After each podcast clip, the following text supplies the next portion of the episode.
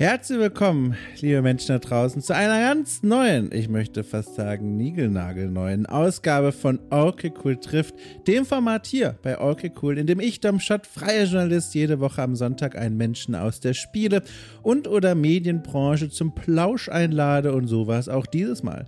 Ich hatte zu Gast Jochen Heitzmann, dessen Name mir zum ersten Mal begegnet ist an einer ich sag mal, unvermuteten Stelle, nämlich in einem Newsletter. Das war eine ganz kuriose Geschichte. Die führen wir in unserem Gespräch auch nochmal aus, deswegen hier nur in Kürze. Äh, jeden Monat veröffentlicht der Podcast Stay Forever, den die ein oder andere Person hier durchaus kennen könnte. Ein Indie-Podcast mit kaum Zuhörerinnen und Zuhörer über Etro-Spiele. Äh, Klammer auf. Zwinker, Zwinker, Klammer zu äh, einen Newsletter. Und dieser Newsletter, der ist fantastisch, weil er ist ausführlich, er ist überbordend, er ist persönlich und gleichzeitig informativ. Ein tolles Ding. Mag ich sehr gerne, wie auch den restlichen Podcast. Und in diesem Podcast, ach Quatsch, in diesem Newsletter war in der letzten Ausgabe, die mir zugespült wurde, ein Kurzinterview mit einer Person namens Jochen Heitzmann. Und Jochen Heitzmann, das ist vielleicht die Stelle, um ihn mal ganz kurz vorzustellen, ist Entwickler, Programmierer, der schon seit vielen Jahren, ich möchte fast sagen äh, Jahrzehnten, dabei ist. Spiele entwickelt, erst äh, festangestellt, dann als äh, Freelance-Entwickler, vor allem mit Fokus auf Mobile Games und jetzt schließlich als Mitgründer und Entwickler von sogenannten richtigen Spielen, wie er sie genannt hat. Er hat ein eigenes Entwicklerstudio und dort äh, sind in den letzten Jahren einige ähm, äh, Spiele bereits erschienen. Das Studio selbst heißt übrigens Asylum Square und Asylum Square hat jetzt in meinen Augen das wahrscheinlich ambitionierteste Projekt äh, bisher in seiner Geschichte. Seit 2014 gibt es das Studio veröffentlicht. Und dieses Spiel, darum ging es auch in dem Newsletter-Interview. Das Spiel heißt Tiny Tor und ist ein äh, ja, Retro-Plattformer, sieht aus wie die Spiele von damals, Jana Sisters und Co., wir wissen Bescheid. Äh, zum anderen aber, und da hat es mich gekriegt, hat es einige wirklich moderne Spielideen. Das Game Design ist nicht so retro, wie es auf den ersten Blick scheinen mag. Und da war ich intrigued, wie der Spanier sagt. Ich war angetan, interessiert und las dieses Interview und dachte mir, ha, ich könnte ihn mal anfragen. Und quasi parallel in diesen Gedankenstrudel hinein schrieb mir Gunnar Lott eben von Stay Forever und sagte, Mensch, hallo, mal was anderes, äh, hast du nie Lust, äh, den lieben Herrn mal einzuladen?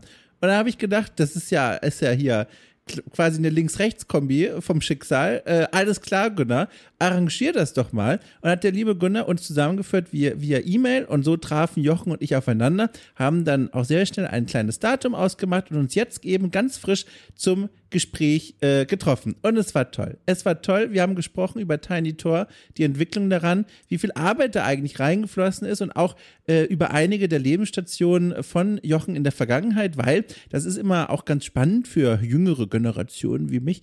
Ähm, wie es eigentlich, ich sag mal, spät 90er möglich sein konnte, in die Spielebranche reinzukommen. Heute hat man ja eine ganze Infrastruktur an Möglichkeiten vom Internet bis zu Studiengängen. Damals allerdings noch eine andere Geschichte und deswegen war es sehr interessant, Jochen zu lauschen, äh, der übrigens, äh, wie er mir im Vorgespräch noch kurz verraten hat, zum allerersten Mal in so einer Podcast-Interview-Gesprächssituation saß. Und dann hatte ich mich eigentlich schon bereit gemacht, ihn da ganz vorsichtig reinzuführen und, und äh, zu betten und ihm eine wohlige Stimmung zu schaffen, dass er seine Nervosität womöglich überwinden könnte. Und dann stellt sich heraus, nö, braucht er gar nicht. Äh, ihr werdet selber hören.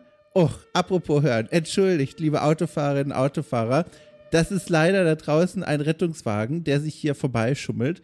Äh, das halten wir kurz aus, ist schon wieder vorbei. So, also, ähm, und dann dachte ich mir, ich bereite hier eine wohlige Atmosphäre, dass er sich wohlfühlen kann. Stellt sich heraus, braucht er gar nicht. Und das werdet ihr auch hören, denn ich habe zu Beginn gefühlt eine Frage gestellt und dann hat sich Jochen äh, bereit gemacht für einen etwa halbstündigen Monolog. Und jetzt kommt aber der Knaller. Der war halt so interessant, dass ich da wenig Bedarf sah, moderierend einzugreifen. Es war wirklich so, äh, als wüsste er genau, was mich besonders interessiert, ist er diesen Seitenarm gefolgt und hat in seiner Geschichte auch immer die Räume ausgefüllt, die mich als nächstes interessiert hätten. Und so bin ich in diesem Gespräch, untypisch für dieses Format hier, relativ still. ich höre einfach nur zu, weil es wirklich interessant war und jetzt nicht wirklich ein Eingreifen meinerseits benötigt hat. Äh, es war ein tolles Gespräch. Ich habe das sehr genossen und ich habe auch äh, Jochen angemerkt, er freut sich auch wirklich, einfach über das Spiel erzählen zu können und was er sich dafür Gedanken gemacht hat und dass er mit einem äh, ominösen Chris zusammengearbeitet hat. Das war ganz lustig. Er hat in der Folge, glaube ich, kein einziges Mal gesagt, wer dieser Chris ist, mit dem er zusammenarbeitet und der den Soundtrack des Spiels gemacht hat. Da habe ich mir extra eine Notiz gemacht, um das hier in der Anmoderation noch aufzulösen. Gemeint ist Chris Hülsbeck, einer der ganz bekannten deutschen Soundmacher, Komponisten äh, der Branche hier auch schon seit vielen Jahren mit dabei und äh, hat eben auch hier mitgewirkt. Und das merkt man im Spiel auch an. Tiny Tor ist ein wirklich äh, tolles, äh, kleines Ding. Äh, Disclaimer, bisher jetzt mittlerweile nur drei Stunden gespielt von ich weiß nicht wie vielen, aber diese drei Stunden, Leute, haben mir erstaunlich gut gefallen. Ich hatte nicht damit gerechnet. Deswegen an dieser Stelle der Hinweis, sich das Spiel durchaus mal anzusehen, weil ich finde, das hat's verdient. Das hat die Aufmerksamkeit verdient. Checkt das aus, dann könnt ihr auf der Steam-Seite immer noch sehen, ob's was für euch ist. So. Außerdem, bevor es richtig reingeht, möchte ich noch auf etwas hinweisen. Und zwar, viele Menschen da draußen äh, kommen mit diesem Format hier jede Woche in Kontakt, hören Okay Cool trifft und denken sich, Mensch, schon gar nicht so übel, was hier rausgespült wird in MP3-Form regelmäßig. Und das freut mich immer wahnsinnig. Und dann fragen sich die Leute vielleicht im nächsten Gedankenschritt, es wäre toll, wenn es noch mehr davon gäbe. Und ich kann euch verraten, als kleiner Hinweis, kleiner Reminder, es gibt noch mehr davon. Okay, cool ist ein Podcast-Magazin mit einer Reihe von Formaten und mittlerweile auch zwei freien Mitarbeitern und Mitarbeiterinnen, die mit mir arbeiten an Formaten, die sich versuchen, möglichst ungewöhnlich und innovativ, könnte man sagen, äh, der Spielekultur und ihren Themenfeldern zu nähern. Da gibt es einen ganzen Katalog an Formaten und Folgen mittlerweile von Audioreportagen bis hin zum gezielten Interview und allem dazwischen äh, dass ihr äh, durchstöbern könnt, wenn ihr auf Steady zum Supporter werdet. Für 5 Euro im Monat seid ihr bereits dabei. Dann öffnet sich diese Wunderwelt, äh, von der mir schon gesagt wurde, ist gar nicht so übel, was wir da machen. Und da freue ich mich wirklich sehr über dieses Lob. So, über 700 Leute haben sich schon dafür entschieden. Ihr könntet die nächste Person sein und während ihr drüber nachdenkt, mache ich einen Schritt zur Seite und gebe den Blick frei auf ein wirklich schönes Gespräch mit Jochen Heitzmann. Viel Spaß!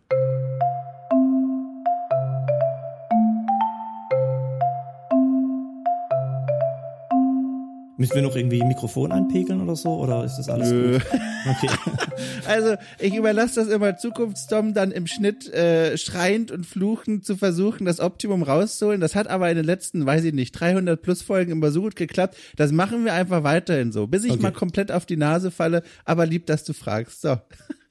Äh, ich war, ich war ganz, also um das mal kurz noch vorwegzunehmen, ich habe mich ja so gefreut, das war ja ein ganz ungewöhnlicher Weg, wie ich über dich gestolpert bin, und zwar ausgerechnet über einen Newsletter. Normalerweise ist es ja so, äh, ich habe hier entweder schon eine persönliche, also wirklich lange Liste an Leuten, mit denen ich einfach schon immer mal sprechen wollte oder immer mal wieder sprechen will, und zum anderen bekomme ich aber auch regelmäßig von meinen Hörerinnen und Hörern Leute vorgeschlagen. Und auch da komme ich kaum noch in den Mails hinterher, also vielleicht liegt dein Name schon irgendwo in so einem E-Mail-Postfach und ich habe es einfach noch nicht entdeckt. Aber über dich gestolpert bin ich ja tatsächlich über diesen Newsletter von Stay Forever. Und da will ich dich mal fragen, wie kam es denn eigentlich dazu, dass dieses kleine und auch wirklich schön gemachte Interview mit dir dort abgedruckt wurde, sage ich einfach mal. Wie kam es dazu?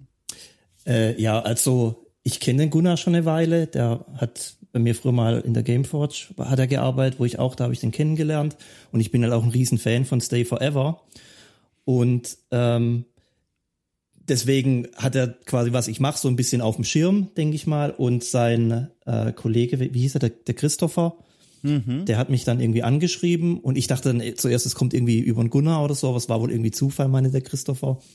Und äh, ja, der hat halt dann quasi das durch den Gunnar mitgekriegt, dass wir da halt ein Spiel released haben und das, äh, ja, dass es halt so ein leidenschaftliches Herzensprojekt ist. Und äh, dann hat er halt mich angefragt, ob er da mal irgendwie einen kleinen Artikel in einem Newsletter und da war ich natürlich total happy, weil ich halt, wie gesagt, also Stay Forever ist mein absoluter Lieblingspodcast mit Abstand. Ja. Und ähm, äh, ja, da habe ich mich natürlich mega drüber gefreut und das ist, äh, fühlt sich auch immer dann ein bisschen surreal an, wenn man dann da irgendwie auftaucht, äh, was man dann selber irgendwie halt gern mag und, und liest und so weiter. Ne?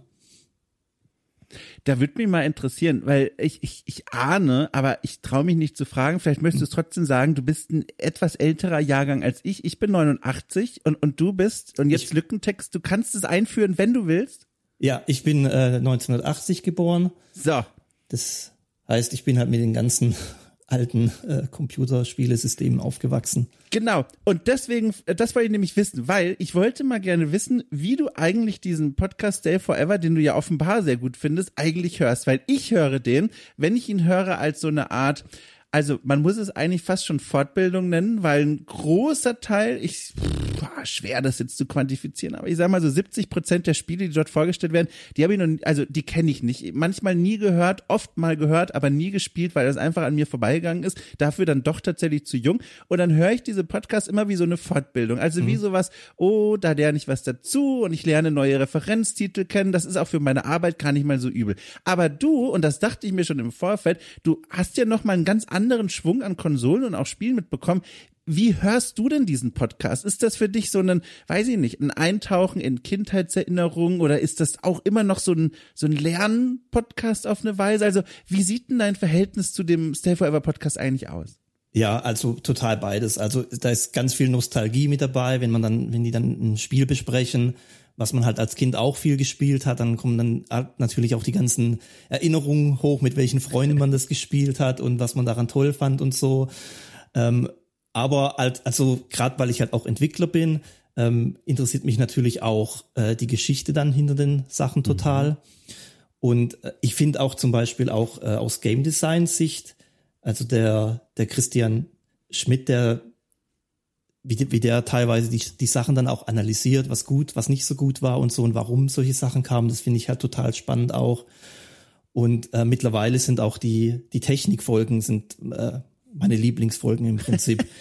weil da halt, äh, weil das so in die Tiefe halt reingeht und ähm, das, die meisten Sachen wusste ich so am Rand, ja, so oberflächlich. Ja. Äh, aber so, die gehen ja teilweise dann auch irgendwie zwei oder drei Stunden. ja. Und dann gibt's noch ja, mal eine Zusatzfolge und so. Und äh, also das finde ich halt mega spannend, weil, ähm, weil ich natürlich, weil ich mit den Sachen halt auch aufgewachsen bin, da einen ganz besonderen Bezug zu hab.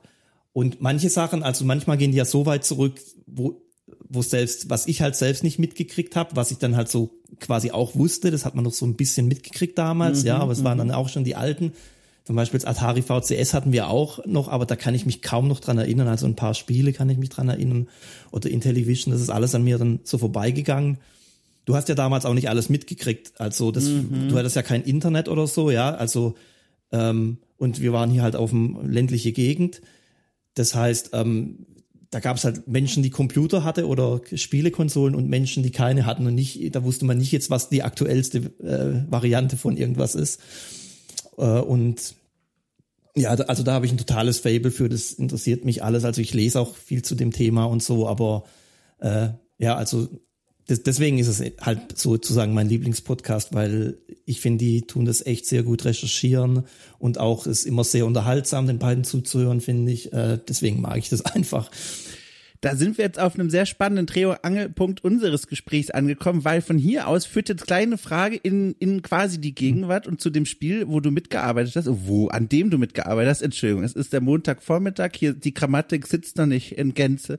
Äh, es sei mir verziehen. Aber es gibt auch noch eine Frage, die führt in die Vergangenheit zurück von hier aus. Und da möchte ich mal zuerst hingehen. Und zwar, wie bist du denn eigentlich aufgewachsen? Weil diese, diese, was ich jetzt in diesem Interview über dich erfahren konnte bei Stay Forever und durch meine Eigenrecherche, da erschien es mir so, dass Spiele dieser ganz große rote Faden ist, äh, der sich da durch dein Leben schlängelt bis heute.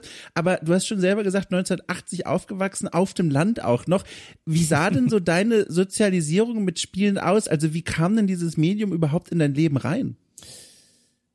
Ähm, also wir hatten tatsächlich relativ spät, also der, ich, äh, ein Atari VCS, das, das war so die, das, der erste Berührpunkt, wo ich mich zu Hause dran erinnern konnte. Ja. Ein Berührpunkt mit Spielen und ähm, das war aber schon, das, das muss, also ich muss da schon neun Jahre oder so alt gewesen sein. Das Ding war halt, das wahrscheinlich gab es das mal irgendwo in, im Aldi oder so, irgendwie wurde das wahrscheinlich mal verramscht und dann hat es mein Papa mitgebracht. Das weiß ich alles nicht mehr so genau. Ja. Aber das sind so die ersten Erinnerungen, äh, die ich habe. Und dann äh, die nächsten Erinnerungen, die ich habe, dass halt äh, mein, mein Vater, der hatte dann halt irgendwann ein PC, ein Schneider PC, irgendwas. Und da hat man natürlich, also der konnte halt eigentlich so ganz krude Textverarbeitung und für sowas hatte der das halt für die Arbeit ne, zu Hause. Aber das fand ich halt auch total spannend. Und ähm, ja, also da, das war so irgendwie der, der Startpunkt. Und als dann, das habe ich auch in dem Stay Forever Interview erzählt, als dann da halt, und wir haben natürlich auch gespielt, klar. Mhm. Ähm, und als dann dieser Geschäftskollege kam ähm, und da quasi was programmiert hat, und für mich, das war halt ein Konzept, was ich nicht kannte, ja, also dass man quasi den Computer die Programme nicht nur konsumieren konnte, sondern dass man dem irgendwie sagen konnte, was er machen soll. Das war halt für mich total mindblown und ich habe dann halt versucht, irgendwie äh, englische Handbücher zu lesen, die ich halt irgendwie zur Hälfte nicht verstanden habe, weil mein Englisch halt noch nicht so ausgeprägt war mit äh, in dem Alter, ja. Und ähm, ja, und dann ging es halt los, halt irgendwie ganz viel gespielt bei Freunden.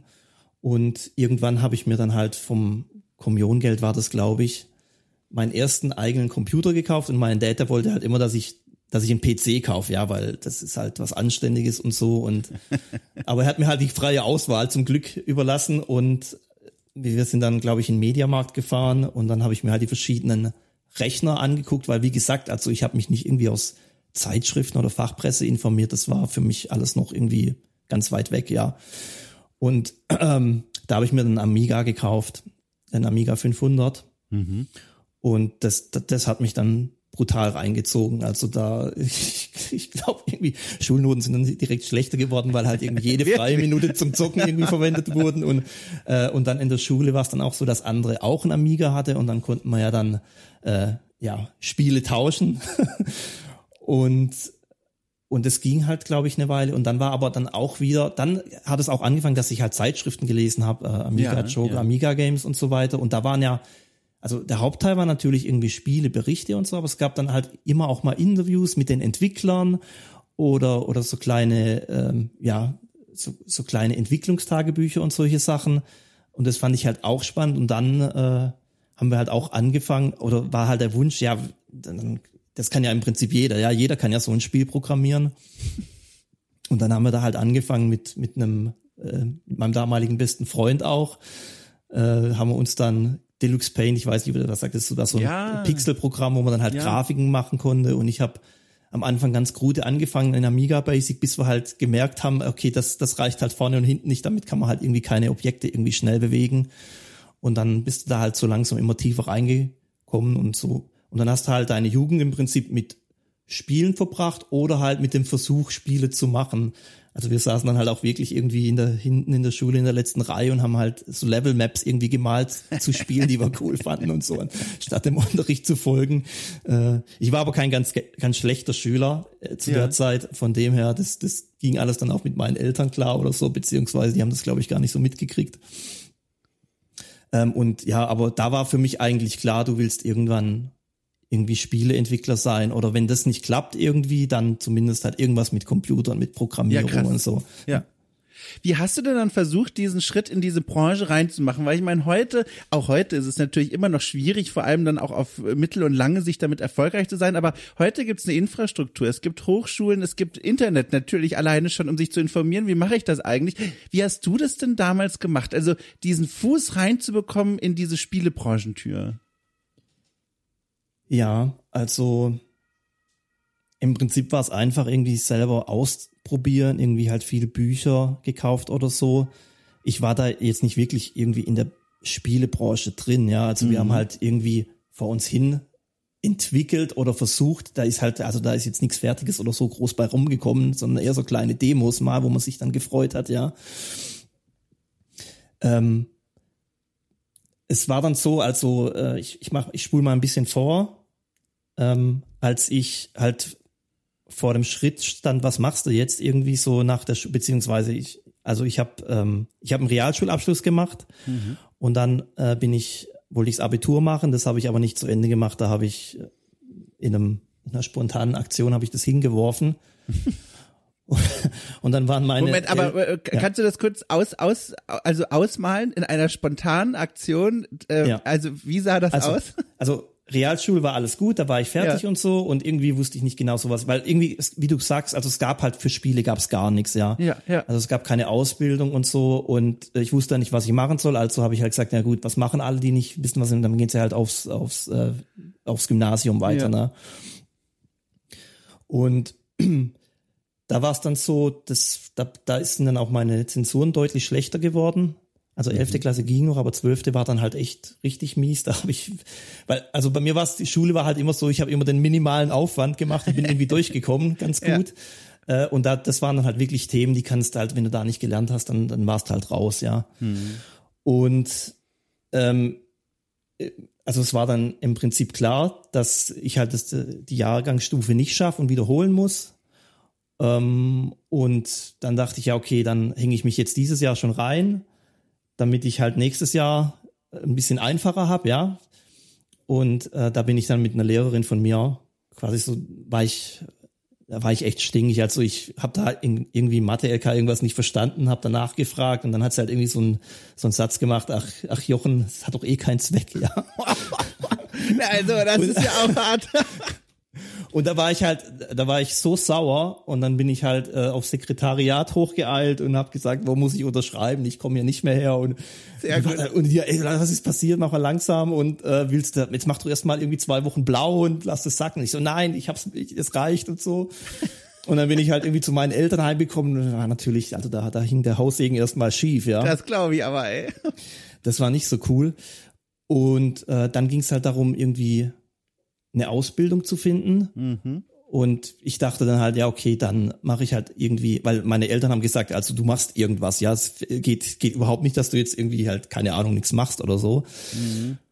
Und dann habe ich in einem, lustigerweise in einem Musikladen, also das ist halt so quasi meine zweite Leidenschaft, ja, ähm, eine Ausbildung angefangen und der hat gemeint, er könnte halt mich als Mediengestalter ausbilden. Das war quasi das erste Jahr, wo es dieses Berufszweig gab, wenn ich mich richtig erinnere. Das muss irgendwie so Ende 99 oder 2000 oder 98, weiß nicht, um den Dreh rum gewesen sein. Und dachte ich, ja, ja, das ist ganz cool, das ist was mit Design, das ist was mit Computern und so. Da ist halt, also ich habe dann auch die Fachrichtung quasi digital gemacht, wo das so ein bisschen so HTML und Webshop-Programmierung und so mit drin ist, theoretisch. Ähm, und da war es aber so, dass ähm, ich bin dann zu der Berufsschule gekommen. Also wenn das alles zu lang wird, dann äh, Um unterbrich Gottes mich einfach. Willen, das ist super interessant. Ich bin gespannt, wohin das jetzt hinsteuert. Ich habe mich nur gerade am Rande gefragt, in welcher Stadt sind wir hier eigentlich gerade? Wir sind alles noch auf dem Land Alpirsbach, wo ich quasi Alpirsbach. Äh, herkomme, Kindheit verbracht habe und so weiter. Alles klar. Dann weiter, Berufsschule. Ich bin wirklich gespannt. Genau, und ähm, da bin ich dann halt hingekommen und habe mich in die Mediengestalterklasse gesetzt und dann war ich da aber offensichtlich falsch und dann haben die mich in die quasi in die Klasse gesetzt für Einzelhandelskaufleute.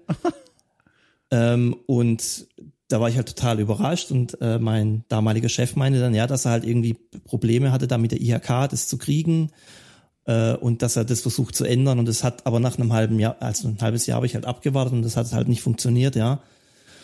Und äh, und das wollte ich halt überhaupt nicht. Also ja, da dachte ich halt, damit kann ich echt nichts anfangen. Das, ich fand auch den Berufsschulunterricht, das war irgendwie, also irgendwelche Verkaufsstrategien und so hat man da gelernt, ja. Das fand ich halt total langweilig. Und das wollte ich einfach auch nicht sein, ja. Und äh, dann habe ich halt wieder hingeschmissen. Dann sind meine Eltern natürlich langsam echt an die Decke gegangen. ähm, und dann bin ich, ähm, dann haben die mich halt gezwungen, du, du schreibst so lange Bewerbungen, bis du was anderes hast, weil ich habe halt denen klar gemacht, das mache ich, gehe da auf keinen Fall zurück, ja, das will ich Ja. nicht. Ähm, und dann bin ich nach, nach tatsächlich, dann bin ich in Villingen gelandet. Ähm, bei einer, ja, heute würde man wahrscheinlich Start-up sagen, so eine Werbeagentur, ähm, die, ich glaube, so 20, 30 Leute waren, ganz viele junge, ganz junge Chef. Ich glaube, der Chef war irgendwie ein, zwei Jahre älter, waren Investoren drin und so. Ähm, und äh, da habe ich dann quasi meine Mediengestalter-Ausbildung weitergemacht und hatte da echt viel Spaß, weil es halt irgendwie nette Kollegen waren, ja, und, und so weiter. Und da hast natürlich schon auch, also das Problem hat, in dem Alter denkst du ja dann, wenn du aus so einer, wenn du irgendwie dein halbes Leben vorher schon mit quasi Computern verbracht hast, und da denkst du so ein bisschen, ich weiß schon alles, ja, und da, da tut man sich maßlos selbst überschätzen. Ähm, und aber trotzdem merkt man dann halt irgendwann auch, oh, ich, ich weiß ja doch noch nicht so viel, es gibt ja Sachen, die ich auch noch lernen kann und so weiter. Mhm. Und äh, dann wird es wieder lustig, weil die Agentur ging nach quasi anderthalb Jahren oder so ging die pleite. Ach je. Und dann, das heißt, dann stand ich im Prinzip wieder ohne festen Schulab äh, ohne feste Berufsausbildung, Abschluss irgendwie da. Ähm, und dann bin ich zu einer Agentur gekommen, da war der, der Chef war im Prüfungsausschuss und wir hatten gerade kurz davor quasi die Zwischenprüfung. Mhm. Und der hat das halt mitgekriegt und fand die Zwischenprüfung ganz gut und hat mich dann im Prinzip gefragt, ob ich die Ausbildung nicht bei Ihnen fertig machen will. Und das war dann halt, das war halt eine ganz andere Art von Agentur. Also die haben halt ganz viel Printmedien gemacht, mhm. ja, und hatten so Industriekunden. Und ähm, ich war dann quasi so der einzige Internetmensch in Anführungsstrichen, der zu denen kam und dann haben die halt angefangen, auch so kleinere Webseiten, was man halt damals, also ich glaube, das kann man sich heute schwer vorstellen, weil ja irgendwie mit WordPress, also ist ja heute kein Problem mehr für, ein, für jemand, der jetzt keine ja. äh, viel Berührungspunkte mit Computern hat, eine Website aufzusetzen. Damals war das halt noch ein bisschen anders und da haben die auch, äh, glaube ich, ganz gut Geld mit verdient. Und die haben mich dann auch übernommen und dann habe ich dann ein halbes Jahr weitergearbeitet, aber habe halt immer auch damals schon irgendwie so quasi nach Feierabend äh, auch wieder mit meinem alten Schulfreund, der hatte, der hat auch eine Ausbildung gemacht zu dem Zeitpunkt oder war gerade fertig. Und dann haben wir halt uns zweimal die Woche abends getroffen und haben halt an Spielen gearbeitet, die wir dachten, die, wir, die cool wären.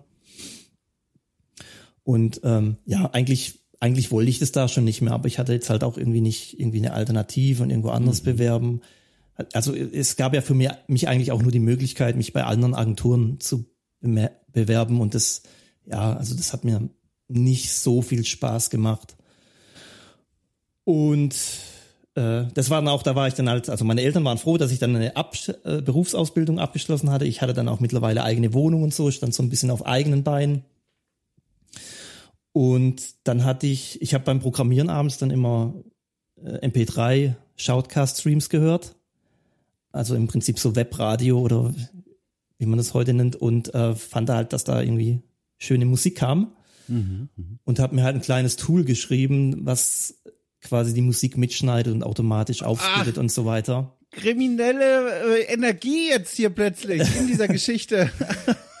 Nee, ich glaube. Nee, Sicherheitskopie, ne? Alles klar. Äh, okay. Nee, nee, also, also es ging nicht darum, irgendwelche Sachen illegal downzuladen oder so, ja. sondern es war einfach also das war auch nicht perfekt, weil zum Beispiel die Radiosender oder das waren ja so DJ-Stationen oder sowas, ja, da gab es ja Übergänge und so. Das heißt, du hattest oft nicht das komplette Lied dann oder oder das eine hat schon angefangen, während das andere noch quasi am Ende war und so weiter. Aber ich fand das halt cool, weil ich da halt viel neu, viele Musik, die mir gefallen hat, entdeckt habe und dachte, das wäre eigentlich ganz cool, wenn du die speichern könntest. Und das habe ich dann halt irgendwie immer laufen lassen. Und dann gab's halt ganz viele MP3s, ja, und habe das dann noch verfeinert, dass halt, wenn es geht, irgendwie automatisch halt auch die Titel und so weiter in die Text eingetragen werden. Und dachte, das ist eigentlich ganz cool. Und dann habe ich daraus halt eine Software mit Oberfläche gebaut. Krass, um da mal ganz kurz einzuhaken, ja. der Kontrast zu jemandem, äh, der keine Ahnung von all dem hat, nämlich zu mir, der ist wirklich wahnsinnig. Ich erinnere mich nämlich, ich habe als Kind was ähnliches gemacht, diese Musik mitgeschnitten, aber weil mir natürlich die technischen Fähigkeiten für sowas gefehlt haben, habe ich das anders gemacht. Ich hatte diesen alten Röhrenfernseher von uns laufen und ich glaube, das war das Intro von Teenage Mutant Ninja Turtles, ja. bin mir nicht mehr sicher. Und das fand ich so toll. Ich wollte das auf meinem Aufnahmegerät haben, dieses Ding mit der kleinen Kassette, weißt du noch, wo man das man so in die Hand nimmt ja, und dann klar, auf den roten klar. Knopf. Und dann habe ich bei mir im Kinderzimmer den Fernseher eingeschaltet mit dem Intro, das Aufnahmegerät daneben gestellt, bin aus dem Zimmer rausgerannt, habe die Tür zugemacht und habe Leute daran gehindert, also als ob bei uns so viel los war, aber es durfte niemand in das Zimmer, bis nicht irgendwie eine Minute vorbei war. Und dann bin ich da wieder reingegangen und habe quasi diese Aufnahme wieder beendet, damit möglichst störungsfrei diese, dieser Sound auf das Aufnahmekassettchen kommt, wie bei so einem wissenschaftlichen Labor, wo niemand reingehen darf, während da ja. drin dieses Experiment. Also, was ich mich da angestellt habe und du, äh, gar kein Problem, einfach Programm äh, geschrieben und ab geht's. Also, beeindruckend. Also, das, das war schon, also das war schon irgendwie Anfang der 2000er. Ja. Also, das waren schon also wo man, okay, bei mir war halt das so eine 90er Erinnerung genau. gerade. Das so, habe ich, das was du beschreibst, das habe ich natürlich so ähnlich auch gemacht. Also ich hatte dann auch, also ich fand ja die Musik auf dem Amiga fand ich ja auch so toll, die es da gab ja. von dem Spiel und ich habe mir im Prinzip immer äh, die Spielemusik auf Kassette aufgenommen, um die dann im Walkman anzuhören und so. Ja, und ja, teilweise genau. halt auch mit schlechter Quali Qualität. Und ähm, ja, aber das war halt im Prinzip jetzt voll digital. Und das hatte ich dann, das habe ich dann einfach, also damals gab es so Anbieter, das hieß Share It, da konnte man quasi seine Software hochladen und man konnte eine mhm. Testversion machen. Und dann habe ich die, glaube ich, für 15 D-Mark oder Euro, ich weiß gar nicht, was, in welchem, wann ist denn der Euro gekommen, ich weiß es nicht mehr, aber glaub, es war 15 irgendwas, ja. ja. Ähm, und das, äh, da ist dann erstmal nichts passiert. Und dann hat es irgendwann ein, äh, ein Journalist entdeckt, der Carsten Scheibe, ähm, und der hat zu der Zeit für einen Stern geschrieben, also für die für den Online-Stern. Ja. Und der fand das halt, der hat mich dann angeschrieben, dass er es total cool findet, die Software und so, und dass er schon ganz viel Musik aufgenommen hat. Ähm, und der hat dann halt einen Bericht gemacht, irgendwie Shareware der Woche oder so. Und dann, das hat halt irgendwie, da hatte ich halt dann irgendwie, ich, ich weiß nicht mehr, wie viel Geld ich da verdient habe, aber es war halt eine Menge, zumal ich halt auch, also mein Lohn war jetzt auch nicht hoch oder so in, in meinem Job, weil ich war ja gerade, ich habe gerade fertig ausgelernt, ja, war mein erster Job. Da kam dann ein Haufen Geld rein und dann bin ich am nächsten Tag, bin ich zu meinem Chef und habe gesagt, dass ich jetzt aufhöre und mich selbstständig mache. Ach krass. Und das war natürlich rückblickend auch wieder ein bisschen doof, weil halt eine Woche später, wenn der, als der Artikel durch war, hatte ich halt keine Einnahmen mehr. ähm, und habe dann äh, im Prinzip angefangen für die Agentur und dann später auch für andere ähm, als Freelancer dann zu arbeiten, weil ich wollte dann nicht mehr jeden Tag in das Büro fahren. Und das habe ich dann ein paar Jahre gemacht. Und aber halt immer, immer so eigene Spiele gemacht, die waren meistens ziemlich erfolglos.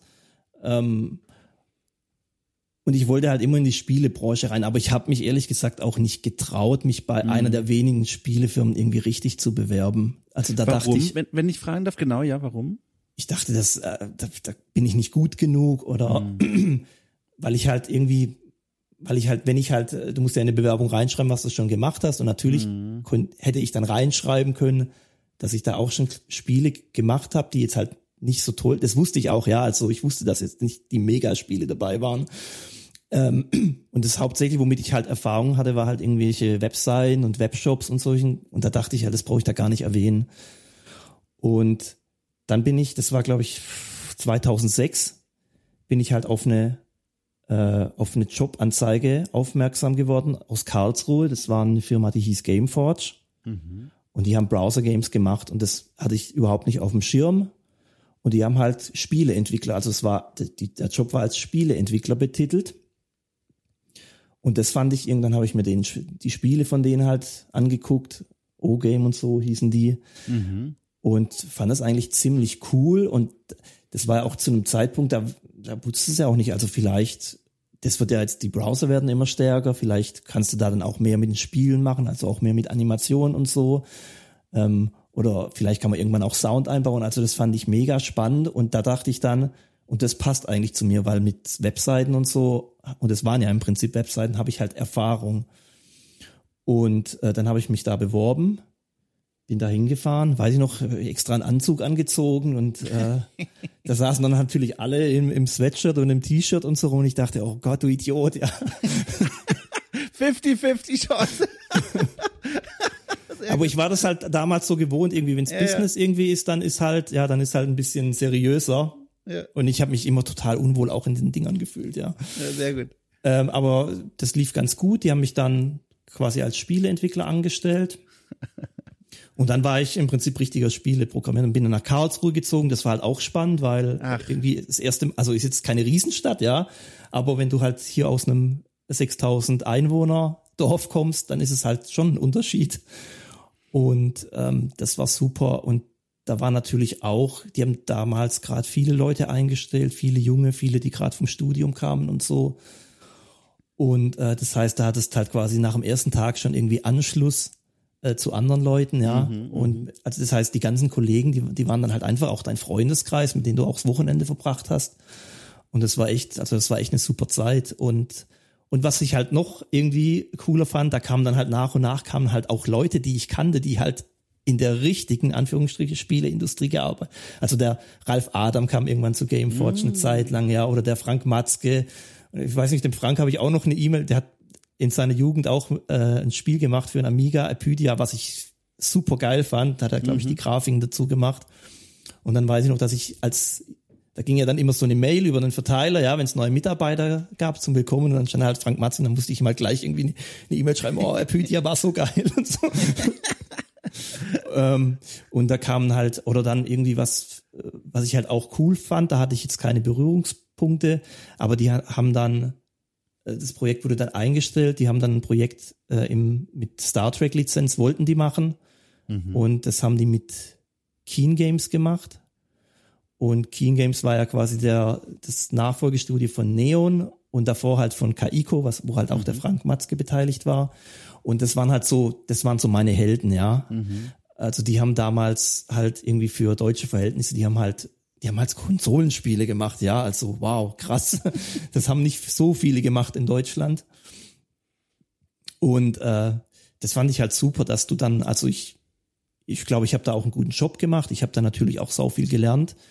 Ähm, aber du, du, und du wurdest so über die Jahre wurdest auch äh, immer ernster genommen, ja. Also mhm. am Anfang wurde man so ein bisschen belächelt, die machen da Browser-Games und dann merkst du, oh gut, die haben ja ganz viele Mitarbeiter und so krass mhm. und, und dies, ja, also das war, das war echt eine coole Zeit. In welchem Jahr sind wir da gerade? Also angefangen bei Gameforge war 2007, glaube ich, Anfang 2007. Mhm. mhm. Und da war ich so ähm, viereinhalb Jahre, glaube ich, als Angestellter, ja. ja. Da, da, da lauert ja quasi der nächste große einschneidende Meilenstein um der Ecke schon herum. Äh, 2010. Auch das konnte ich nachlesen in dem Newsletter-Interview. Da gab es nämlich den Sprung äh, wiederum in die Selbstständigkeit und weg von Gameforge. Wie kam es denn dazu? Weil das, ja. was du ja gerade beschrieben hast, klingt ja eigentlich nach einem wunderbaren Ökosystem, ne? Mit coolen Leuten, coole Projekte, man lernt viel dazu im Grunde auch ein, ein sicherer Arbeitsplatz, so sicher der eben in der Spielebranche dieser Zeit ja. sein kann. Warum der Sprung da weg? Ähm, also das war gar nicht so ein krasser Sprung. Ja. Ähm, also wir hatten, jetzt muss ich überlegen, ob's, dass ich dass ich es richtig erzähle. Wir hatten irgendwann zu Weihnachten haben alle Mitarbeiter, glaube ich, so ein iPod Touch geschenkt bekommen. Das war, das war wow. das Modell, was im Prinzip gleich aussah wie das iPhone, nur mit dem man halt nicht mhm. telefonieren konnte. Und ähm, damit habe ich dann halt, dann dachte ich halt auch, oh, cooles Device und irgendwie so, und bei Apple war es halt anders als bei Nintendo oder so, dass du, du konntest halt, ja, dir das Entwickler-SDK runterladen. Ich glaube, musstest 99 Dollar oder so zahlen. Und dann konntest halt mit dem Ding programmieren. Das war, und das habe ich halt in meiner Freizeit gemacht. Und ähm, das habe ich dann immer mehr gemacht, aber nicht irgendwie mit der Absicht auch da irgendwie, sondern einfach so Interesse halber, ja. Ähm, und das wollte ich gern mehr machen und deswegen habe ich die Gameforge gefragt, ob ich quasi mein, äh, meinen Fulltime-Job auf irgendwie drei Tage die Woche reduzieren könnte. Mm. Und damit waren die okay und dann habe ich irgendwie, dann, das haben dann noch irgendwie zwei andere Kollegen auch, die haben dann nachgezogen und dann haben wir gesagt, ey, wenn wir eh, jeder hat ein bisschen was anderes gemacht, aber dann haben wir uns ein Gemeinschaftsbüro genommen, wo wir dann eben donnerstags, freitags, manchmal auch samstags da saßen und halt irgendwie Zeug gebaut haben. Mhm. Und da haben wir dann halt auch so kleine Spiele gemacht, also wirklich nichts Besonderes, aber damals gab es auch nicht irgendwie so mega coole Sachen, ja. Also das war schon noch so alles im sich empfinden. Und dann haben wir da halt auch Sachen released und irgendwann haben wir dann gemerkt, oh, da hat ja irgendwie jemand für irgendwie drei Euro ein Spiel gekauft, krass. Ja, krass, man kann damit ja irgendwie Geld verdienen. Und dann haben wir, haben wir halt angefangen, im Prinzip Mobile Games und Mobile Apps zu bauen. Mhm. Äh, und da kam nicht, also da kam, keine Ahnung, 40, 50 Euro im Monat rum, ja, aber das hat halt irgendwie Spaß gemacht. Und ein anderer Kollege von mir, der Jörg Winterstein, der hat sich da auch schon selbstständig gemacht und der hatte dann, hat auch ein Spiel gemacht, ja, das lief nicht so gut und stand dann eigentlich vor der Entscheidung, wieder zurück zu müssen in die Anstellung und hat dann ein Kinderspiel für seinen Neffe gemacht und das ging halt im App Store irgendwie durch die Decke für unsere Verhältnisse. Und, ähm, und dann hat er da draus quasi ein Geschäft gemacht, ja, und er hat dann Apps für Kinder gebaut. Und dann dachte ich, irgendwann dachte ich dann, dann, also wenn es bei ihm klappt, dann könnte ich das ja auch machen, wenn ich mehr Zeit investieren könnte. Mhm, mh. Und ich hatte ein bisschen was angespart, nicht so wahnsinnig viel, aber ich dachte, mal gucken, für ein paar Monate reicht's. Ähm, und dann habe ich halt bei, bei der Gameforge ganz aufgehört. Ich habe am Anfang noch irgendwie ein Dreivierteljahr oder so als Freelancer so nebenher für die mit weiter. Da kam dann, ja genau, da kam dann auch das Geld her, weil als Freelancer habe ich dann ein bisschen mehr verdient.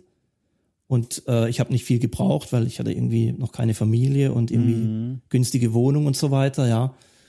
Und äh, da, dann habe ich mir das halt gespart und als ich dann genug hatte, dann habe ich halt komplett aufgehört bei der Gameforge. Ähm, aber jetzt nicht, weil es mir nicht gefallen hat, sondern weil, weil ich halt irgendwie den Wunsch hatte, da irgendwie selber was zu machen. Und ich habe dann äh, Musik-Apps gebaut und äh, die, also so kann man sich so vorstellen, wie so, ich weiß nicht, so Soundboard-Apps, ob ja, die das was sagt. Ja, ja. Ähm, und sowas habe ich also, aber jetzt nicht halt mit irgendwelchen lustigen Effekten oder so, sondern ich habe halt äh, im Prinzip kleine Musikstücke äh, geschrieben und die dann aufgesplittet in die mhm. Einzelteile, in die einzelnen Spuren. Und dann konntest du da halt irgendwie, sag ich mal, ein Pad drücken und dann hat, ist der Bass angefangen oder auf einem anderen äh, Button kamen die Drums dazu, ja, oder die Melodie und so weiter. Und du, so konnte quasi jemand, der ein bisschen Rhythmusgefühl hat, aber überhaupt gar keine musikalische Kenntnisse, konnte da halt irgendwie ein bisschen mit rumspielen und es hat sich halt cool angehört. Ähm, und die habe ich halt irgendwie quasi kostenlos in den App Store gestellt und hab halt irgendwie konntest du dann dir quasi mehr Stücke dazu kaufen. Ähm, und das hat dann die ersten zwei haben es noch nicht so gut funktioniert und die dritte hat dann halt irgendwie super funktioniert. Ähm, und dann ja und dann habe ich halt angefangen, das halt auch ernst zu machen, also auch ja, als ähm, ja als richtiges Geschäft und ähm, hab dann hab halt die Sound-Apps gemacht, habe dann irgendwie auch die Kinder-Apps, weil dann mittlerweile irgendwie drei Leute, die ich kannte, alle im Jörg sein Modell irgendwie kopiert hatten und alle damit Erfolg hatten. Und ich war am Anfang so irgendwie, nee, ich will jetzt, ich will dem seine Idee nicht klauen oder so. Und als es dann alle gemacht haben, jetzt mache ich es auch. oh, und äh, aber ich habe es nie, also es war bei mir nie so erfolgreich wie jetzt beim Jörg oder so. Ich hatte ja. da als auch noch nicht äh, ähm, den Bezug so zu Kindern, ja. Hm. Ähm, also jetzt mit eigenen Kindern und so, da, da, da, da also ich sag mal so, du musst es ja auch eigentlich QA testen lassen, weil so ein Kind reagiert ganz anders wie ein Erwachsener, ja, der Sachen ja. weiß und äh, und ich habe halt im Prinzip Apps nachgebaut dann ähm, von anderen und habe mir da gar keinen Kopf gemacht, was jetzt vielleicht gut ist daran mhm. oder was schlecht ist.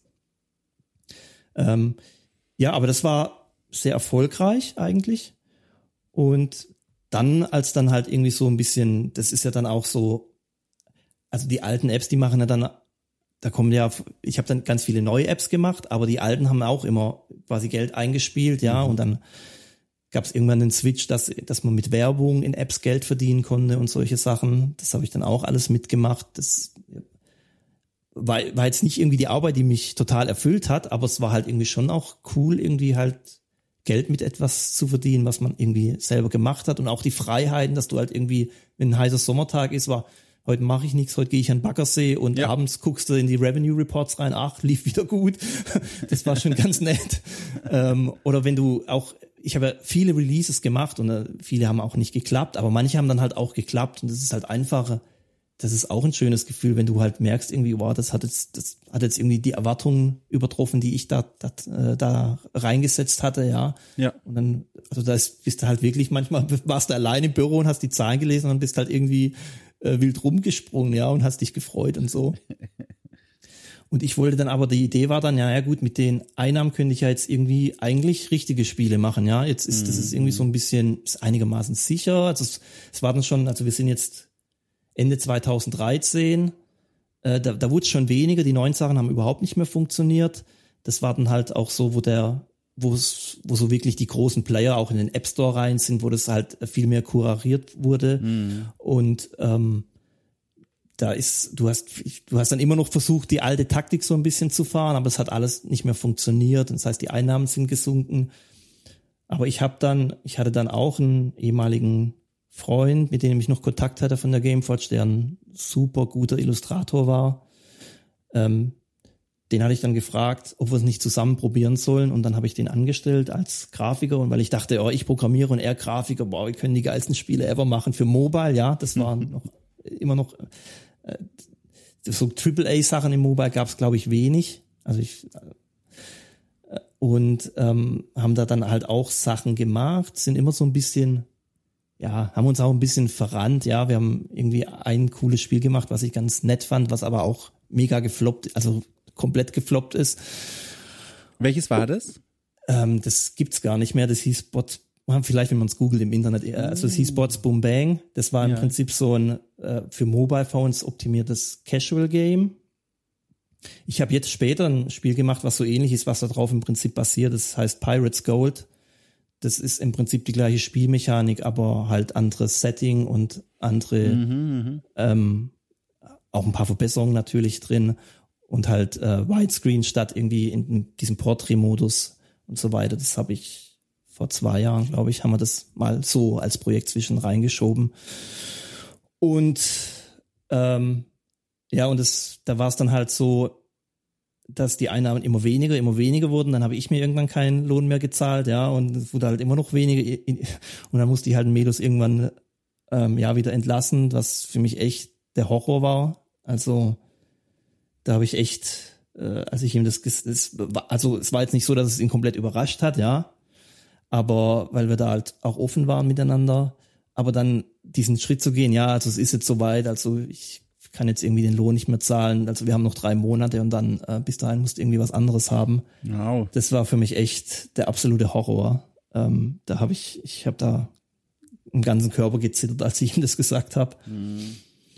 Ähm, ja, weil ich, ich hatte da auch das Gefühl, dass ich halt irgendwie versagt habe, weil wir sind halt viele, wir wussten nicht so richtig, was wir machen sollen, sind in die Richtung gerannt und in die und haben halt auch Sachen nicht fertig gemacht, ja, oder neue Sachen angefangen. Und ähm, manche Sachen haben auch nicht geklappt, wo wir halt irgendwie ein bisschen Hoffnung reingesteckt hatten. Ähm, ja, und und dann war es so, dass ich halt wieder, weil das mit den, weil das nicht mehr so gut funktioniert, dann, also die, die Firma gab's dann, aber äh, die Einnahmen sind weniger geworden und ich, ich hatte dann auch mittlerweile ähm, auch schon Familie. Und äh, das heißt, da, kann, da brauchst du dann auch ein bisschen mehr Geld, als wenn du halt irgendwie, ich sag mal, so ein Studentenleben führst, in Anführungsstrichen. Ja. ja. Ähm, und ich habe dann wieder angefangen zu freelancen und habe da alles Mögliche ein paar Jahre gemacht. Also Mobile-Apps für ein Fitness, für so Fitness, so eine Fitness-App, da habe ich mitgearbeitet. Ich habe bei, bei für eine Agentur habe ich gearbeitet, die Mobile-Apps gemacht hat, Webseiten habe ich gemacht und so weiter. Und das hat ganz gut funktioniert, aber es ist halt immer für mich klar gewesen, das ist jetzt nicht irgendwie so das, was ich machen wollte. Und parallel, und jetzt kommen wir halt zu dem, zu dem Spiel, was wir dann gemacht haben, zu dem Tiny Tor. Das gab es davor schon, ähm, aber halt in einer ganz anderen Version. Also ich sag mal so, der Name war halt da und dass man halt einen Hammer hat, den man werfen kann und so weiter. Ja. Ähm, und dann war halt die Idee, ja, das, das könnten wir irgendwie weiter, weitermachen, ein bisschen aufpolieren. Und dann haben wir das, habe ich das halt auch quasi in meiner Freizeit so ein bisschen weitergemacht. Und das war dann, und da waren auch noch Grafiken vom Medus drin. Also das ist alles in die Zeit. Ich, sorry, ich muss gerade ein bisschen äh, selber, Ja, ja. damit ich es in den richtigen Zusammenhang kriege. Ähm, das sind wir, das hat teilweise hat auch der Medus die Grafiken dafür gemacht, aber im- das meiste habe ich im Alleingang gemacht und das war ganz nett, nichts Besonderes, so ein 0815 Plattformer, sage ich mal, der ich nach hinten raus auch immer schlechter wurde, weil ich irgendwie keine Lust mehr hatte, irgendwie die Levels zu bauen irgendwann. Also der Anfang ist noch ganz nett. Ähm, und das hieß aber damals schon Tiny Tor. Ja. Und dann waren wir eigentlich komplett, oder war ich komplett fertig und ich wollte das eigentlich releasen. Und äh, der, der Henk Nieburg, das ist ein Grafiker, den ich halt auch seit Amiga-Zeiten verfolge und den ich dann in meiner Selbstständigkeit, als es gut lief, mal angeschrieben hatte, ob wir nicht was zusammen machen sollen. Und dann hat er halt für mich hier und da mal Grafiken gemacht für Projekte, die nie erschienen sind. Sehr gut. Und, ähm, und der schuldete mir noch einen Gefallen. Ja. Und dann habe ich ihm gesagt, ey, guck mal hier, das Spiel, das ist fertig, mach doch mal einen Mockup. Ich würde nur mal gern sehen, wie es aussehen würde, wenn ein richtiger Grafiker da irgendwie drüber geht, ja. Und dann ähm, kam halt ein Mockup zurück, was, was mich halt aus den Socken gehauen hat. Und Ja, dann dachte ich, ja. ja, Mist, Mist, ja. aber ich habe eigentlich, weil wie gesagt, ich habe halt gefreelanced und ja, aber eigentlich ist dafür halt kein Geld da oder und so. Und na egal, ich fange jetzt mal an, die Grafiken irgendwie einzubauen und habe dann halt von meinem Ersparten halt im Henk ein bisschen, bisschen beschäftigt, damit er da ähm, mit so wenig Aufwand wie möglich halt coole Grafiken macht. Und es ist dann halt immer mehr geworden, immer besser. Es halt, hat sich halt auch lange gezogen, ja. Ähm, und dann hat, hatte ich das äh, auf glaube ich, Facebook oder so, habe ich dann immer mal Screenshots gepostet. Und der Lutz Osterkorn, das ist, der war Game Designer bei einem Amiga-Spiel, was ich halt, was bis heute mein Lieblingsspiel ist, Turrican. Mhm, mh. Und ähm, der fand das ganz cool. Und dann habe ich mit, und das ist ein ganz äh, netter Typ auch. Dem, ich habe dann gleich mit dem irgendwie gechattet und es war natürlich auch wieder cool. Wow, krass, ich, ich rede jetzt hier mit dem mit einem der Game Designer von einem Turrican-Spiel und so. äh, und dann hat und der kannte natürlich auch den Hank, weil der halt in der Szene schon bekannt ist, ja, für seinen Grafikstil auch. Und dann hat der Lutz halt irgendwie so gefragt, ja, hast du mal einen Chris gefragt, ob er nicht die Musik dazu machen könnte? Und dann habe ich gesagt, ja, das wäre natürlich der Hammer, habe ich tatsächlich mal gemacht, aber er hat nicht geantwortet und der, und der Lutz so, was? Ah, ich rede mal mit ihm, also äh, der meldet sich dann bei dir die Woche mal, ja. Und dann war das am Anfang halt auch, da war so, oh, okay, also ich kann mir halt nicht viel leisten, vielleicht einen Titelsong, ja, oder so. Und äh, Chris hat dann zugesagt, das würde er machen und wir haben uns da geeinigt.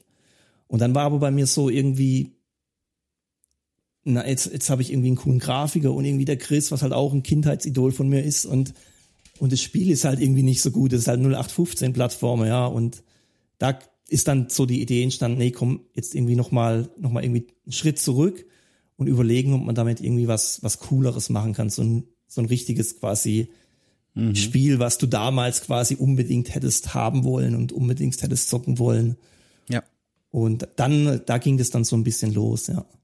Also, ich muss kurz zwischendurch sagen, ich finde es ja ganz faszinierend, wie du hier erzählst, als hättest du eigentlich all die Jahre nur darauf erwartet, mal eine Stunde Zeit zu bekommen, diese Geschichte zu erzählen. Ohne Sorry. Witz, ich finde es ganz fantastisch, weil ich, also normalerweise würde ich dann auch mal einhaken und sagen, hallo, Frage, aber du machst das ganz elegant, so unterbewusst. Die Fragen, die ich so habe along the way, die beantwortest du einfach so schon im nächsten Satz. Deswegen, ich lehne mich jetzt zurück und höre dir einfach nur zu. Ich finde es hochinteressant. Und du hast vor allem an einer dramatisch auch spannenden Stelle jetzt eine Pause Pause gemacht, nämlich jetzt stehen wir ja wirklich an dem Punkt, wo aus Tiny Tor mehr geworden ist als nur dieses, ich sag mal nebenbei Projekt mit Ambitionen, wie du es eben beschrieben hast. Mhm. Und jetzt ist es ja ein richtiges Spiel auch geworden. Bevor ich da weitere Fragen stelle, nur mal für mich nochmal zum Verständnis. Auf der Webseite wirst du als Programmierer äh, in der Funktion des Teams quasi vorgestellt. Ja. Du lässt aber auch schon durchahnen, du hast noch mehr gemacht, als in Anführungszeichen nur die Codezeilen zusammenzuschieben. Kannst du noch mal ganz kurz umschreiben, wo überall bei diesem Spiel hattest du jetzt die Finger mit drin?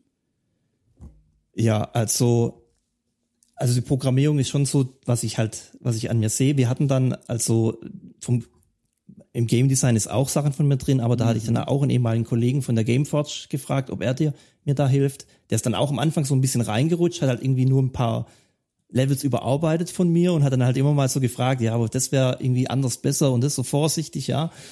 Und irgendwann ist es dann halt zu seinem Baby geworden und er ist dann halt auch voll mit ins Projekt eingestiegen. Und er hat dann quasi auch das Game Design zu verantworten und das Level Design hat er alles gemacht. Ähm, und ich war da halt, also das war sein und ich habe natürlich auch zu allem Input gegeben, aber das hat er dann gemacht. Ich habe die Programmierung gemacht. Ja. Ich habe auch einen großen Teil der Soundeffekte gemacht. Ähm, die Musik ist, habe ich, da ist nichts von mir dabei aber ich war halt auch so der Initiator von dem Projekt ja, und ja. Ähm, der das im Prinzip äh, finanziert hat, jetzt in Anführungsstrichen, weil wir haben dann später Förderung bekommen und mhm. spät danach dann auch noch ein Publishing-Deal, aber da steckt schon auch viel Geld von mir drin. Und ja, das war so mein ja. Also dann an dich und äh, den verantwortlichen Level-Designer ein ganz, ganz großes Lob von mir. Musik sowieso, aber jetzt gerade mal darauf bezogen. Ich habe in der Vorbereitung auf dieses Gespräch mir Tiny Tor gekauft. Ich hatte davon wirklich nichts mitbekommen. Und ich muss wirklich sagen, ich spiele jetzt, glaube ich, seit zweieinhalb Stunden etwa. Und ich bin völlig begeistert. Ohne Quatsch, mir macht das ja so einen Spaß. Und ich bin ganz überrascht davon, weil du hast Schön. nämlich, also beziehungsweise das Spiel beschreibt es ja auch in der Außendarstellung so, es sieht aus mit Absicht wie eines der, der alten Plattformerspiele, ne? Janus ist das und so weiter und so ja. fort.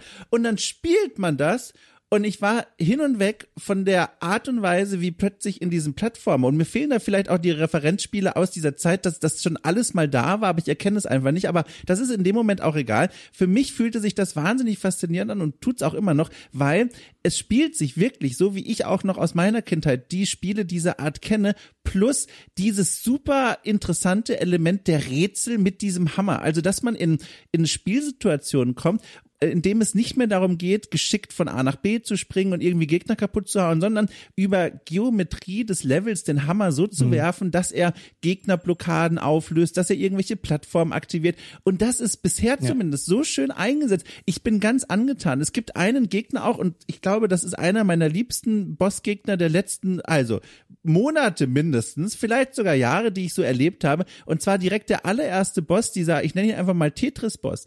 Äh, da gibt es einen Boss, der, das ist so, so, so ein Lurch, keine Ahnung, der hängt in dieser Arena rum, ganz klassisch. Und jetzt kommt aber der Twist, der lässt regelmäßig in alle paar Sekunden neue, wirklich Tetris-Blöcke vom oben nach unten schnellen.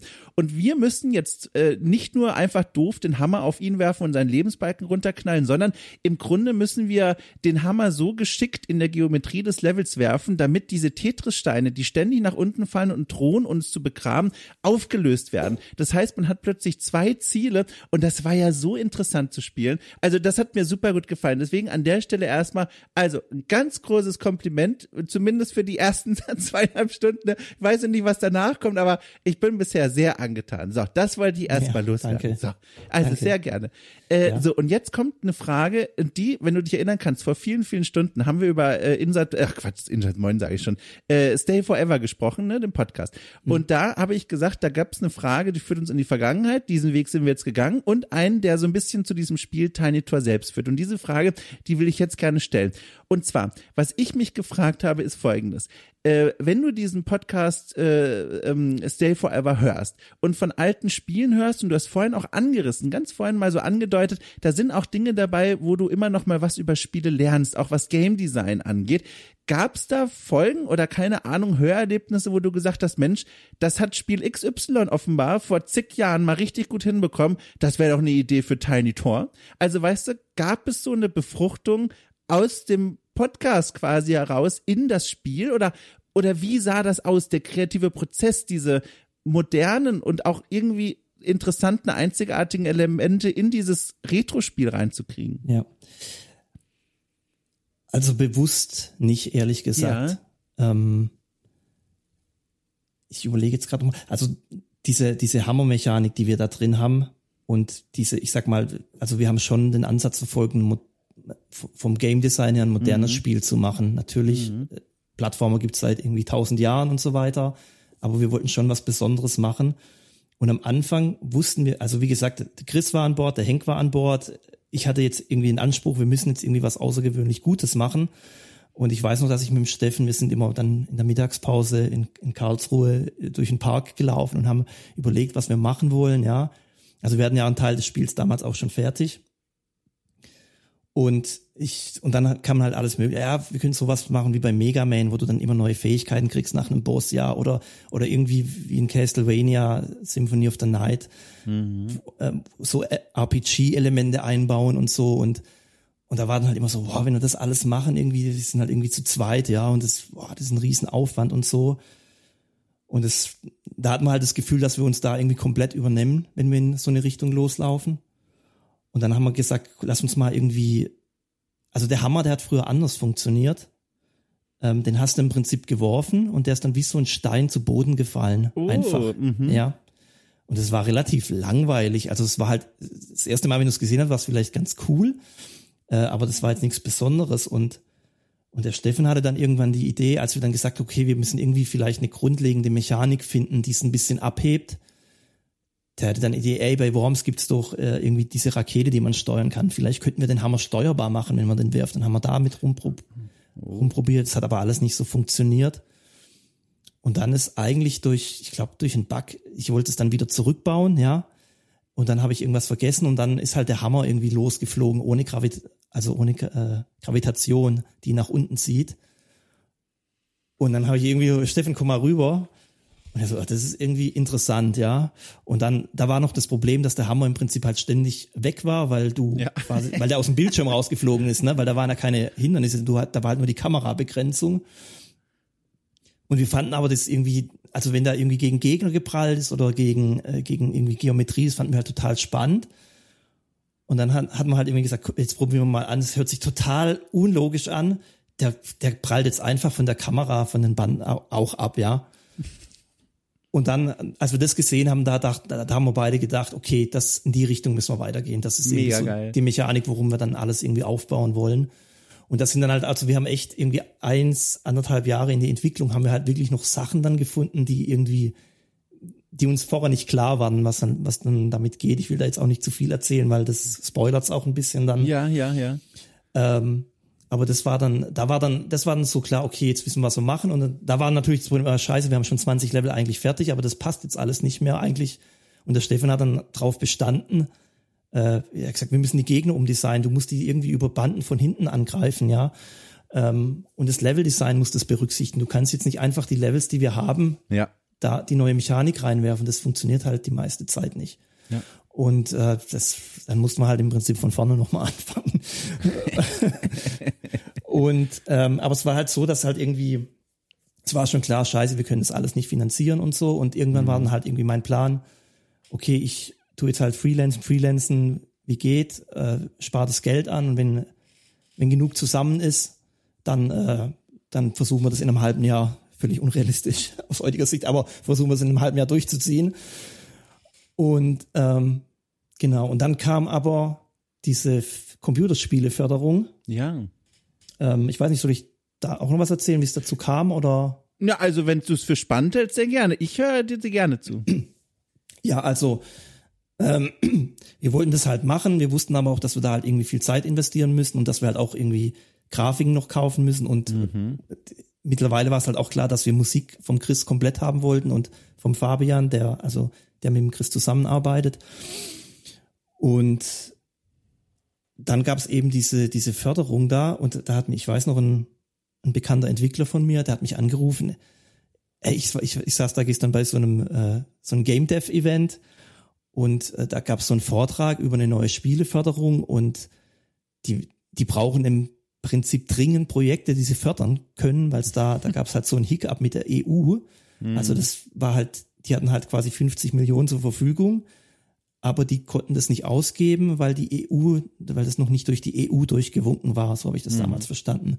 Und deswegen durften sie nur Projekte bis maximal 200.000 Euro fördern, was die Förderung natürlich für größere Firmen total uninteressant gemacht hat. Aber für uns war das halt irgendwie super, weil im Prinzip du musstest halt einen Eigenanteil einbringen, den hatte ich zufällig gerade gespart, ja, weil ich ja bald loslegen wollte. Und die haben dir das Geld dann quasi verdoppelt. Und ähm, und dann haben wir gesagt, okay, dann machen wir das mal. Und ich, ich hasse ja so Bürokratiekram wie die Pest, aber ähm, ich hatte dann gehört von einem, Befro von einem anderen oder von einem, von einem YouTuber, der das irgendwie beleuchtet hat oder so, dass die das halt ähm, quasi der Reihe nach abarbeiten, die Projekte. Also das ist nicht so, dass die sich alles angucken und dann irgendwie die zehn besten nehmen, sondern die machen das halt der Reihenfolge nach.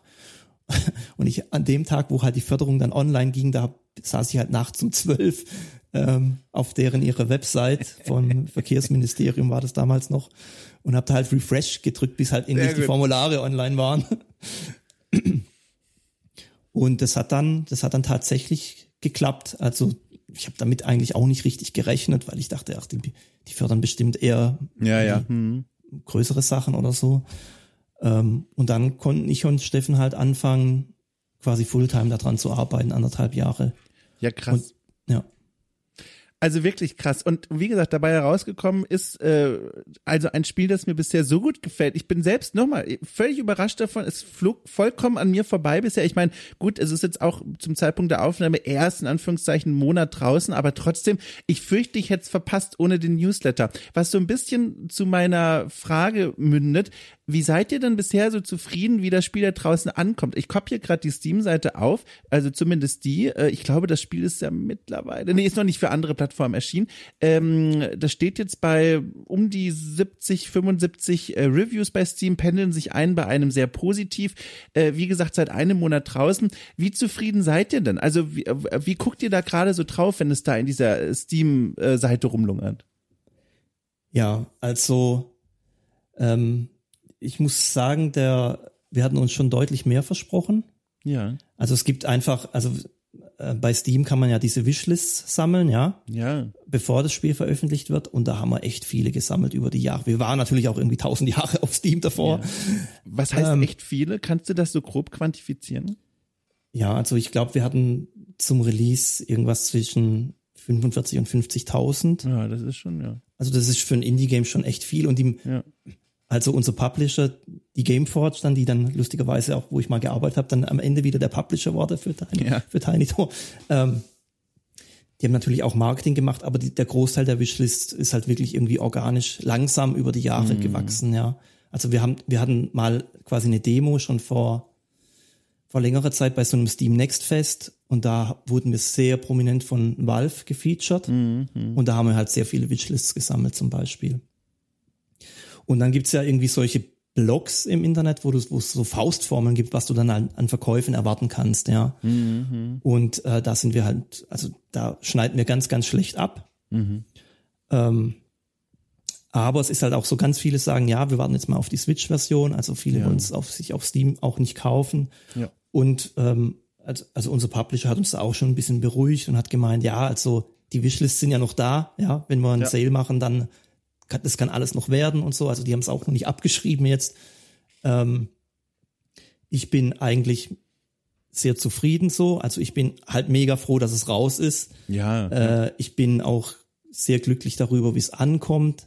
Also die, die meisten Reviews sind, wie Ja. gesagt, positiv. Ja.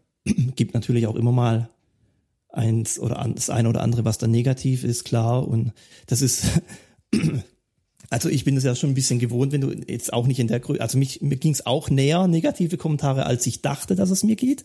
Ähm, aber dadurch, dass ich halt auch schon viele Sachen auf Mobile und so released habe, da kriegst du es irgendwie mit, dass es halt nicht alle Leute gut finden, ja. Du hast schon mal in die Untiefen reingeschaut quasi. Ja, du weißt, wie genau. es da aussieht.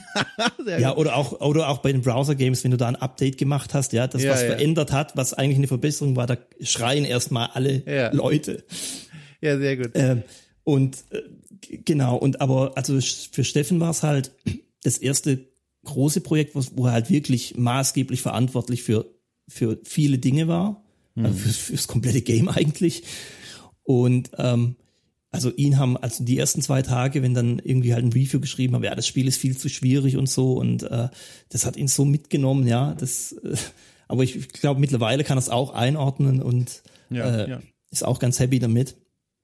Ich glaube, das ist aber auch normal, dass wenn du, wenn du so lange an einem Projekt arbeitest und dann kriegst, dass du es erstmal so im, auch in dem, die Wochen vor Release waren natürlich auch mega stressig. Ja. Ähm, und dann bist du, gehst du da mega gestresst in den Release rein. Und dann gibt's halt ein paar Leute, die es vielleicht nicht so gut finden. Und äh, dass dich das dann, dass du dich dann persönlich vielleicht angegriffen fühlst, äh, ja, das kann ich total verstehen Ja. äh, zuerst. Und aber man muss halt wirklich, also wie gesagt, die, die Reviews sind echt gut. Zum Großteil, zum äh, überwiegenden Großteil ist echt selten. Und dann, du merkst es halt auch, ähm, ja, also manche Leute, die beschäftigt, also wenn, wenn ich jetzt so ein Review lese, du, du als Entwickler merkst du ja, ob jemand das Spiel ob eine Chance gegeben hat, ob der es länger gespielt hat, ob der vielleicht nach einer halben Stunde aufgehört hat, der Review oder Journalist und das, äh, und dann seinen Bericht geschrieben. Das merkst du ja so ein bisschen. Und ähm, ja, dann, dann kannst du das auch ein bisschen besser einordnen. Ja. Ich höre aber auch raus, du hast, wie gesagt, gelernt dann mit diesem auch negativen Feedback umzugehen. Auch gerade wenn es so ein Projekt äh, betrifft wie Tiny Tor, das dich jetzt auch schon die lange Zeit begleitet hat. Ich höre da eine Lernkurve heraus.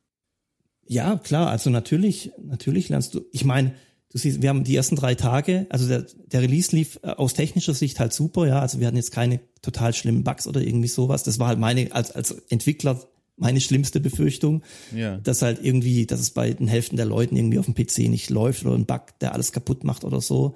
Das ist zum Glück nicht passiert. Und äh, aber du guckst dann halt Leute an, wie die das Spiel spielen und du entdeckst dann halt auch immer wieder Sachen, dass sie das ganz anders spielen wie halt alle deine QA-Leute, ja. Und äh, und du wusstest gar nicht, dass du ein Rätsel auch so lösen kannst und so. Äh, das ist dann wirklich ganz spannend. Aber du siehst halt auch, wo Leute hängen und verzweifeln, ja. Und das, das ist dann ganz schlimm. Du sitzt als Entwickler dann daneben vor dem Stream oder so und denkst, nein, jetzt hast du es doch fast, jetzt zähl doch eins und eins zusammen.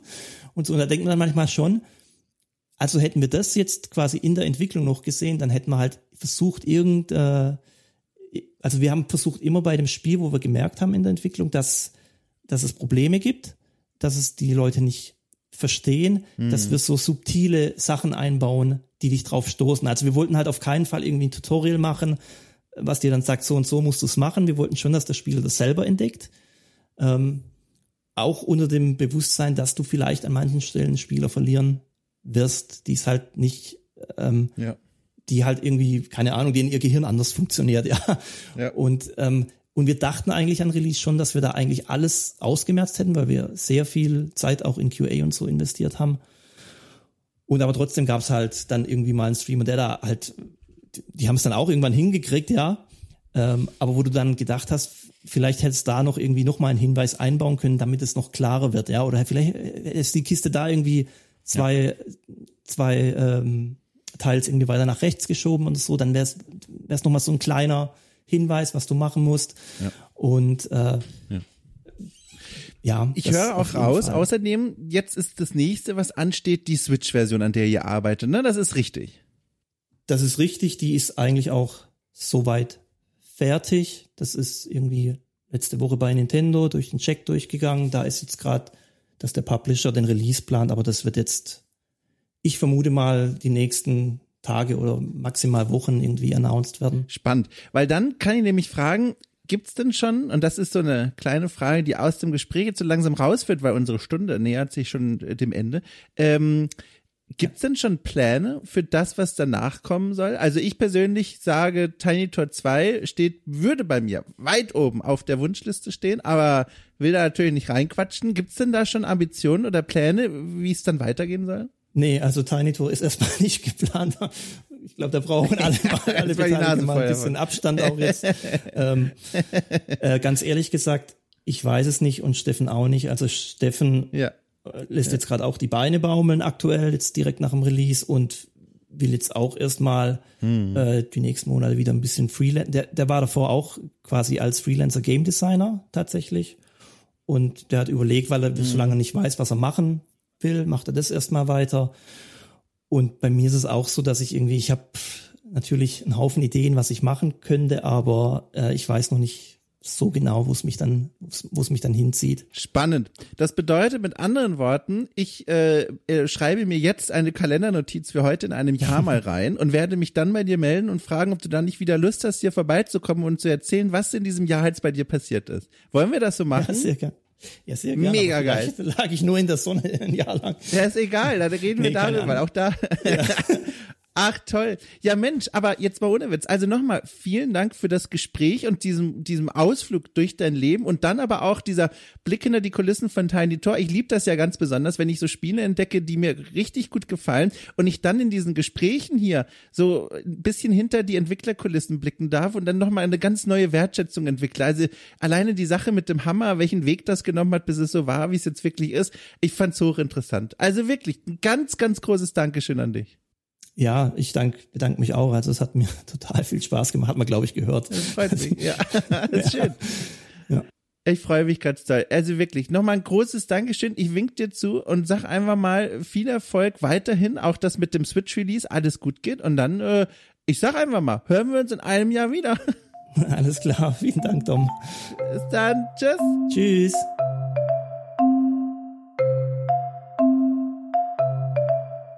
Also, äh, wer bei drei nicht auf den Bäumen ist, muss zugeben, dass das eine tolle Folge war und ich spreche diesen Satz in der Wüste aus, deswegen ist niemand auf den Bäumen bedeutet. Es war eine tolle Folge. Ich danke euch für das Feedback jetzt schon. Nein, hat wirklich Spaß gemacht. Also mir und ich hoffe euch da draußen auch. Wenn dem so ist, wie gesagt, denkt daran, ihr könnt okay cool auch unterstützen. Einen Link findet ihr in der Folgenbeschreibung. Wir freuen uns alle gar sehr. Und ansonsten wünsche ich euch einfach eine tolle Zeit. Wir hören uns spätestens nächsten Sonntag wieder, wenn es wieder heißt, hallo, äh, und so weiter. Tschüss.